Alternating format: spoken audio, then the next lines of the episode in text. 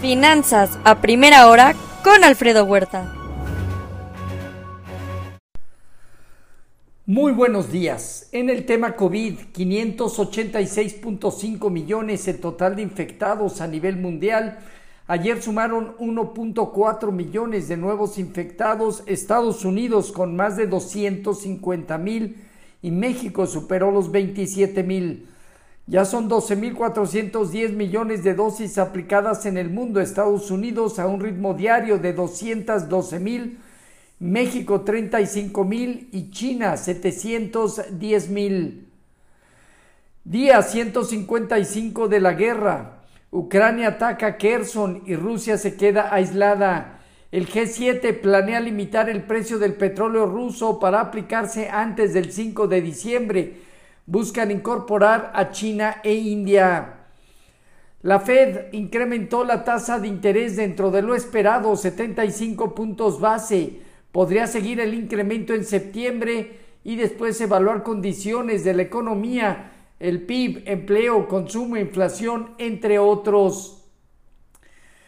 Eh, Schumer y Manchin anuncian acuerdos sobre proyecto de ley de reconciliación con eh, básicamente disposiciones fiscales, climáticos y energéticos.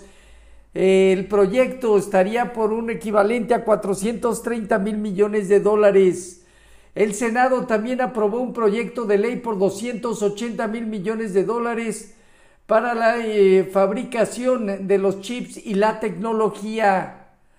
Mark Zuckerberg dice que la recesión económica ya llegó reportó por debajo de lo esperado su empresa.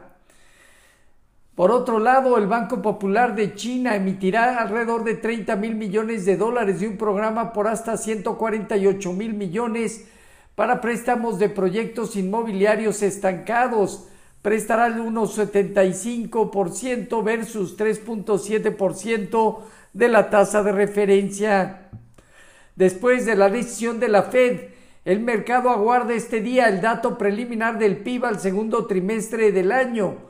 Los futuros se muestran moderados a la baja, aumentan las materias primas, el dólar rebota ligeramente previo al dato del PIB, el bono del tesoro a 10 años estable en 2.78.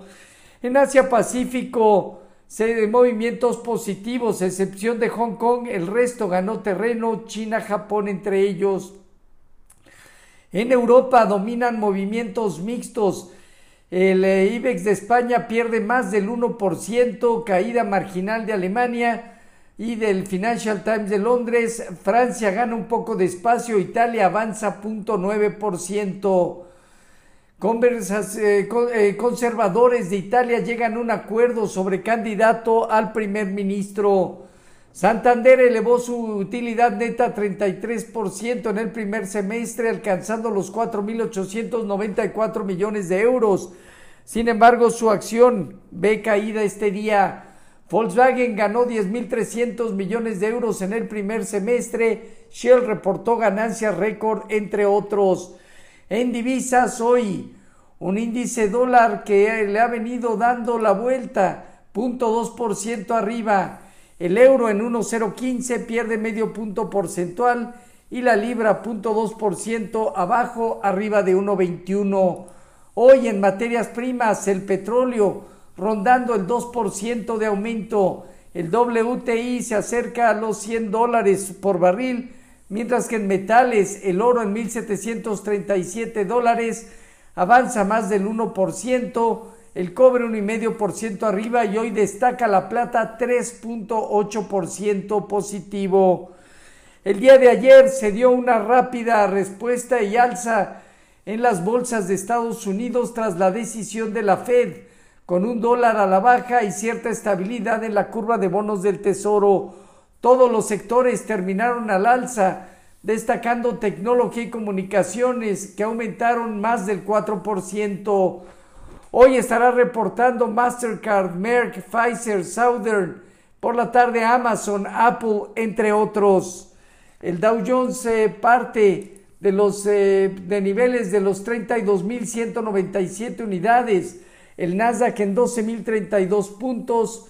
Estos eh, y, mercados eh, presentan movimientos con mayor sesgo positivo, como hemos venido comentando, sin embargo, siguen desarrollándose dentro de su canal secundario de baja. Implica alrededor de 33 mil puntos. El, Dow Jones alrededor de 12.500 unidades. El Nasdaq, el Standard Poor's en 4.023 unidades, aumentó el 2.6% y probará niveles alrededor de 4.200 unidades. El rendimiento del bono a 10 años se colocó en 2.78 hoy. El informativo anda rondando 2.78 a 2.79. Con respecto a nuestros eh, mercados, eh, tipo de cambio, finalizó en 2038, eh, apreciándose 0.4%. Bajo las condiciones actuales, el mercado sigue consolidando niveles eh, altos de 2090 en la parte baja, 2030, 2020, zona importante y relevante. Fondeo diario, papel ornamental y bancario cerca de 780, latía 28 días en 806. El índice de precios y cotizaciones aumentó 0.36% para establecerse en 46.842 unidades con una operatividad cercana al promedio diario, el principal indicador en medio de reportes corporativos donde ya un 80% ha reportado, mantiene movimientos en la parte baja, 46.246 mil puntos como soporte, eh, penetración de este implicaría hasta 44.800 unidades. En la parte superior, resistencia a partir de 48.500 unidades. Tasa riesgo país eh, de México aumentó a 256 puntos. Por otro lado, aumentó el déficit comercial de junio en 3.957 millones de dólares, especialmente por el aumento eh, del déficit de la balanza de productos petroleros el 82% de las exportaciones no petroleras van a Estados Unidos y representan cerca de 39 mil millones de dólares. A partir del 15 de agosto, Aeroméxico aumentará seis destinos, 56 frecuencias semanales en el AIFA. Mérida, Puerto Vallarta, Acapulco, Guadalajara, Monterrey y Oaxaca. Hará pausa en Cancún. Televisa recomprará deuda dos notas que vencen en 2025 y 2045. Reportes positivos, eh, la Comer, Lab, eh, Gentera, Mega, entre otros.